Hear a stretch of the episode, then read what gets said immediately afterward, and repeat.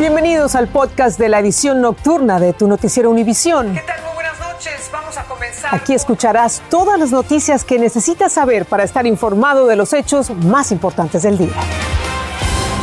Es lunes 22 de noviembre y estas son las principales noticias.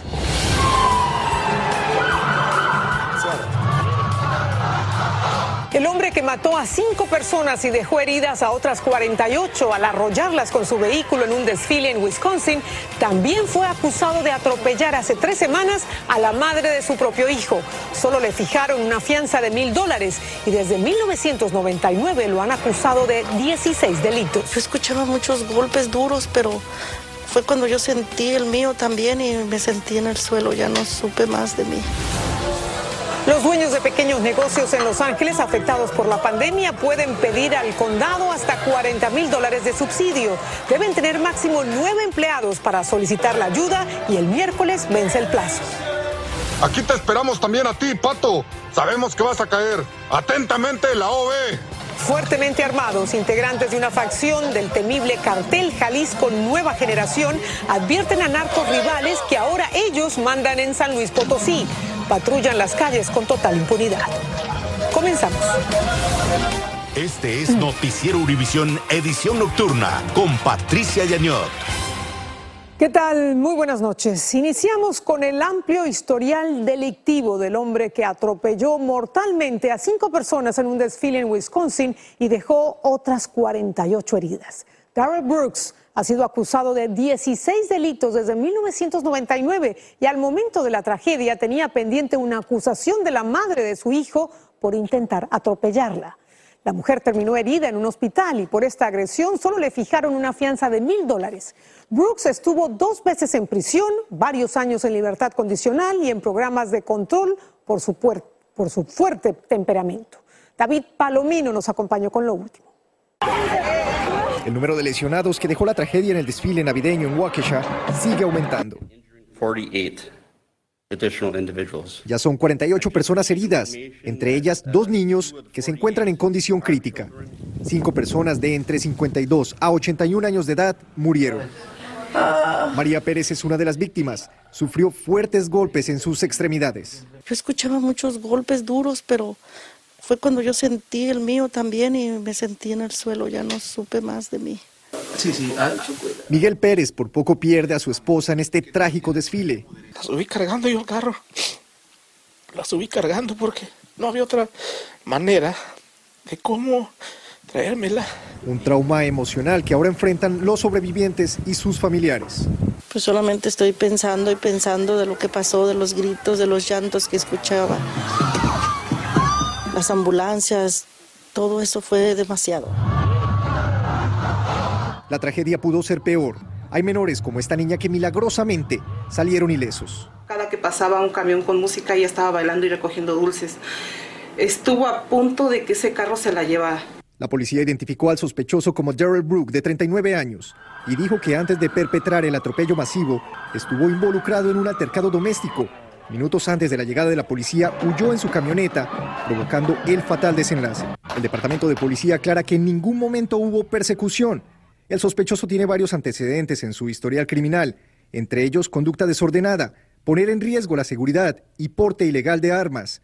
El pasado 11 de noviembre salió de prisión tras pagar una fianza de mil dólares. Ahora enfrenta cinco cargos por homicidio intencional y se espera que le impongan más. De ser hallado culpable Darren Brook por los cargos que pesan en su contra, enfrentaría en el estado de Wisconsin cadena perpetua, siendo este uno de 12 estados donde se ha anulado la pena de muerte. Desde Waukesha, David Palomino, Univisión. Qué difícil ver esas imágenes. Y al otro lado, en México, en la ciudad de San Luis Potosí, están alarmados tras conocerse un video donde un grupo de delincuentes fuertemente armados amenaza al cartel del Golfo. Les preocupa además que en el video también amenazan a policías a los que acusan de trabajar para sus rivales. Desde la Ciudad de México, Alejandro Madrigal nos muestra el video y las reacciones de residentes y de las autoridades.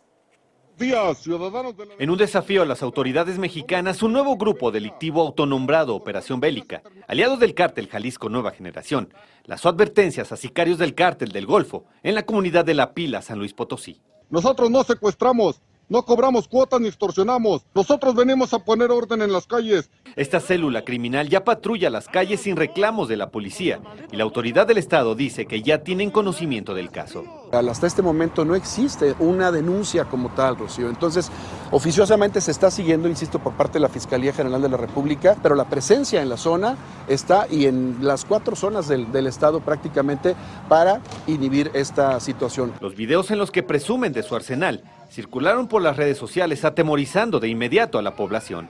Realmente genera mucho miedo porque, híjole, este, porque posiblemente no van contra, contra la población, pero usted siempre sabe que hay daños colaterales. En su mensaje, el líder del grupo aseguró que el cártel del Golfo tiene comprados a los policías de la región lo que podría desatar enfrentamientos. Uno se siente inseguro porque no sabe cuándo vaya a haber un tiroteo o algo así. En los últimos días en el estado vecino de Zacatecas se han registrado ejecuciones y fuerte presencia criminal. Ahora se ve en San Luis Potosí. La autoridad federal dice que el 50% de los homicidios dolosos se concentran en seis estados. En ellas está Guanajuato, Michoacán, eh, Baja California, Estado de México, Jalisco y Chihuahua. La autoridad hizo un llamado a la población para no difundir estos materiales, mientras en la calle la delincuencia gana terreno, sin que nadie le haga frente. En la Ciudad de México, Alejandro Madrigal, Univisión. Y aquí en Estados Unidos, en la ciudad de Washington, a partir de hoy ya no es obligatorio el uso de la mascarilla en lugares cerrados. La medida provocó una polémica porque en las últimas dos semanas los casos de COVID aumentaron 29% en todo el país y 18% en la capital. Por eso los dueños de algunos negocios dicen que ellos sí mantendrán el requisito de la mascarilla para entrar a sus establecimientos. Los dueños de pequeñas empresas de Los Ángeles atrasados en el pago del alquiler de sus locales tienen seis días para pedir ayuda económica al condado. Los que aspiren a este subsidio para negocios afectados por la pandemia deben cumplir algunos requisitos, por ejemplo, tener ingresos menores al millón de dólares, contar con máximo nueve empleados y además demostrar que tuvieron pérdidas de un 25% en un año. Juan Carlos González nos cuenta más.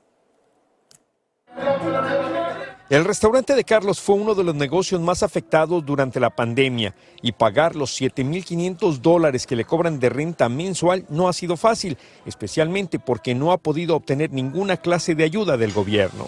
Este, sí, hemos aplicado nosotros lo que para los préstamos, pero hasta el día de hoy no hemos recibido respuesta. Sin embargo, espera que esta vez sea diferente y le aprueben la ayuda que el condado de Los Ángeles está proporcionando a los pequeños negocios de hasta 40 mil dólares para que puedan pagar la renta. La dueña de esta pastelería ya solicitó. Y pues estamos atrasados en renta, en luz, en gas y, ah, y esto yo creo que para pequeños negocios que no pudimos obtener dinero de otra manera ah, nos va a ayudar mucho. Pero algunos empresarios como el propio Carlos desconocen este programa de ayuda cuyo plazo para solicitarlo vence pronto, el próximo domingo 28 de noviembre. ¿Ya lo solicitaste o todavía no? No, hasta el momento no lo hemos solicitado. ¿Sabías de este programa? No, la verdad no sabía, no sabía. Pero ahora que ya sabe, dice que lo solicitará cuanto antes.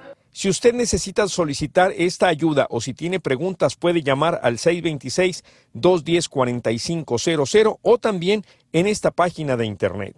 Carlos espera que esta ocasión sí le den la ayuda que tanto beneficiaría a él, al igual que a otros pequeños comerciantes. Ayudaría pues bastante, ¿no? En lo que son los gastos de la renta y todo eso. En Los Ángeles, Juan Carlos González, Univisión. Seguimos en California. Allí la Marina de Estados Unidos está ayudando a sacar a flote la logística en la cadena de suministros. La Armada se ha asociado con el distrito portuario de Oxnard para reducir la congestión de contenedores llenos de mercancía varados en el puerto de Unimi. El acuerdo también permitirá a la Marina agilizar el transporte marítimo de mercancías en los principales puertos del condado de Los Ángeles. Y la compraventa de casas en este país está rompiendo récords este año. Lo curioso es que ocurre en momentos en que han aumentado mucho los precios de las viviendas porque hay muchos más compradores que viviendas a la venta. Guillermo González nos explica a qué se debe este fenómeno.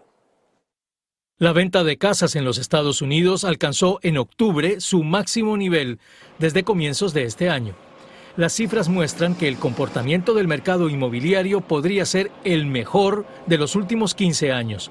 Todo esto mientras miles de compradores se enfrentan a grandes desafíos a la hora de encontrar una vivienda. La Asociación Nacional de Realtors reportó ventas de 6.34 millones de unidades en octubre, por encima de los 6.18 millones de unidades que los economistas estimaban. Según la Asociación Nacional de Realtors, la venta de casas creció en un 0,8% y durante el último año los precios se incrementaron en un 13,1%, colocándose en un promedio de 353.900 dólares. Para algunos expertos, este es un comportamiento atípico del mercado que suele enfriarse y disminuir después del verano, debido a que muchos de los compradores prefieren no adquirir una casa durante el año escolar. Todavía seguimos teniendo inventario corto y las casas, por lo general, se están vendiendo por encima del precio del avalú. En mi caso, en mi área, las últimas ventas han estado de 7.500 hasta 150 mil dólares por encima del avalú. O sea que todavía tenemos un mercado que está muy activo. Al mismo tiempo, el inventario de propiedades continúa disminuyendo, lo cual pone a miles de compradores en serios problemas a la hora de adquirir un lugar donde vivir. Este fenómeno provoca un aumento muy rápido de los precios debido a la gran cantidad de demanda y una oferta cada vez más reducida, según dicen analistas. A pesar de que los proyectos de construcción de nuevas viviendas han crecido, muchos de ellos están experimentando demoras en la entrega de materiales e insumos debido a los retrasos en los sistemas de distribución. Guillermo, increíble. ¿A qué se debe que la gente tenga dinero para comprar viviendas y si estos precios se van a mantener? Pues Patricia, algunos especialistas creen que este fenómeno puede deberse en parte a que los bancos han reducido las tasas de interés para compradores de vivienda. Los expertos creen que el mercado inmobiliario seguirá manteniéndose muy fuerte. Sigo contigo. El dinero está barato. Gracias, gracias por ese informe. Vamos ahora a la frontera, una imagen que ya hemos registrado varias veces y que no deja de impresionarnos. Otros dos niños fueron abandonados por presuntos coyotes, tienen 5 y 7 años, son de Honduras y dijeron que su madre se quedó en su país. Los encontraron en la ribera del Río Grande. Mientras tanto, los comerciantes en la zona fronteriza no están teniendo los resultados esperados en sus ventas. Después de tanto esperar por la reapertura, pensaban que los compradores mexicanos cruzarían masivamente a adquirir productos del lado estadounidense tras un cierre de 19 meses, pero los cálculos fallaron. Y como nos cuenta Francisco Cobos, la razón es principalmente económica. Los tumultos y largas filas de compradores que se esperaban cruzando desde México no han llegado. Los comerciantes a lo largo de toda la zona fronteriza siguen en espera de recuperarse tras 18 meses de restricciones al turismo mexicano por la pandemia que les ocasionó cuantiosas pérdidas. Desafortunadamente muchos cerraron sus negocios y nos da una tristeza este, negocios muy vulnerables que tuvieron que cerrar. Ignacio prefirió quedarse en Monterrey y no viajar a McAllen a realizar sus compras navideñas porque dijo que el dólar está muy caro y se dio cuenta que además los artículos en Estados Unidos aumentaron por la inflación. Si lo que voy a conseguir allá en Estados Unidos lo puedo conseguir aquí y a buen precio, mejor lo compro aquí. Como él, miles han decidido comprar en el llamado Buen Fin del lado mexicano, algo similar al Black Friday, que se celebró la semana pasada y que según cálculos de las cámaras de comercio mexicanas, este año aumentó las ventas de un 20 a un 30% dependiendo de la región. Hay varios factores. Uno es que están pensando en mejores ofertas. Número dos, pues la economía. No hay suficiente recurso como para inmediatamente ir y hacer grandes compras. Cruzar fronteras para mí ya no es atractivo. A pesar de todo, los comerciantes en la frontera confían en que las ventas se podrían recuperar en las próximas semanas. Como Cires, quien nos dice que ha sufrido toda la pandemia porque un 90% de los clientes de su negocio de perfumes provienen de México. Después de días de pago o acción, toda la gente van a venir aquí y ojalá te compra muchas mercancías. En McAllen, Texas, Francisco Cobos, Univision. El gobernante Nicolás Maduro dijo que su partido tuvo un éxito rotundo en las elecciones regionales en Venezuela. Sin embargo, son múltiples las denuncias de violencia según las cuales grupos de choque vinculados al régimen intervinieron para impedir el voto opositor, como nos dice desde Caracas Francisco Urrestieta. Balaceras, amenazas, robos y peleas. Muchas peleas. Incluso combates de béisbol al hombro. Fue la fórmula violenta que grupos del chavismo aplicaron para evitar la votación en contra que amenazaba con desalojarlos del poder, principalmente en el estado Zulia, donde terminó imponiéndose el opositor Manuel Rosales. Bueno es honrar la memoria de Antonio Urdaneta, que hoy va a ser sepultado y que fue ayer vilmente asesinado. Una violencia que se tornó asesina en un centro de votación en Maracaibo. Un joven ingeniero de 35 años caía abatido por las balas chavistas cuando hacía fila para votar. Dos personas resultaron heridas en el tiroteo. Testigos acusan a funcionarios policiales y de la alcaldía de San Francisco, controlada por el chavismo, como los autores de los disparos que las autoridades ahora buscan. Ellos hicieron hasta tiros.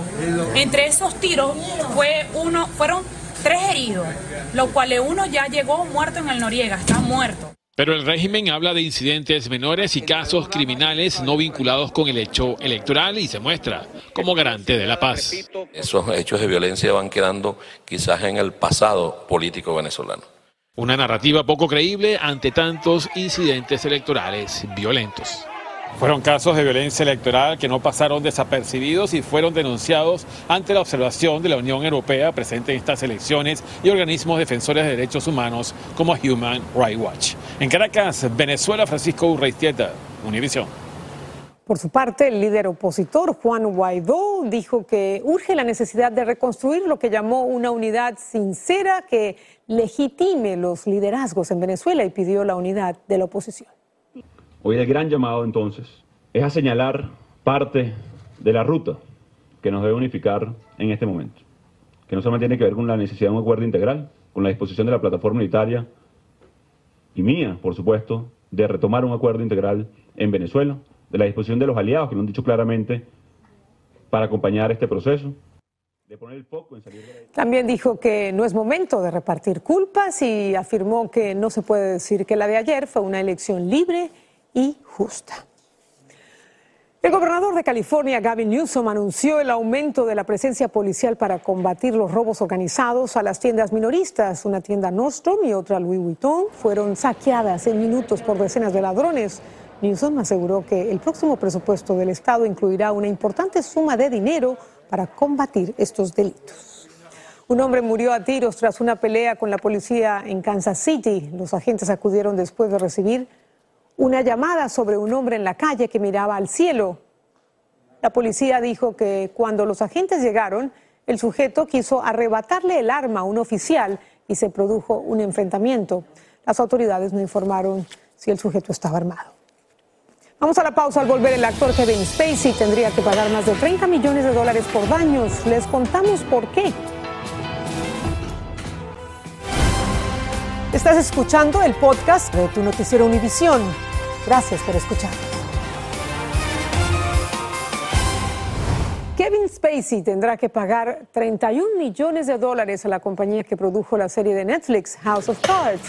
Un árbitro determinó que el actor violó su contrato con la productora MRC, ocasionándole cuantiosos gastos cuando fue despedido de la serie en 2017 por un escándalo de abuso sexual.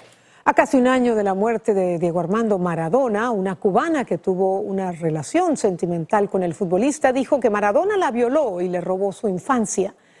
Mavis Álvarez agregó Ser una mujer. que la supuesta violación ocurrió en la clínica de La Habana, donde Maradona estaba internado por su adicción a las drogas y ella visitaba a su madre enferma. Indicó que cuando ella tenía 16 años y el Pelusa 40, viajó a Argentina para hacerse una cirugía de aumento de senos. Autoridades panameñas recuperaron el cuerpo de un guía turístico que murió junto con otras dos personas cuando la cueva que visitaban se inundó repentinamente por la crecida de un río cercano. Trece personas que participaban en la excursión lograron ser rescatadas. Cuando solo faltan días para la celebración de Acción de Gracias, la Casa Blanca se alista para la Navidad. Estás escuchando el podcast de tu noticiero Univisión. Gracias por escucharnos.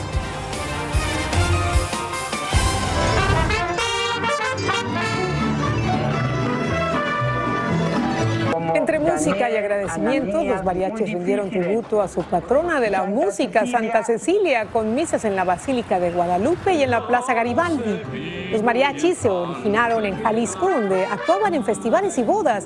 El nombre proviene de la palabra francesa mariage, que significa, por supuesto, matrimonio. Y terminamos con la primera dama, Jill Biden, quien recibió el árbol de Navidad de la Casa Blanca. Llegó en este carro tirado por caballos.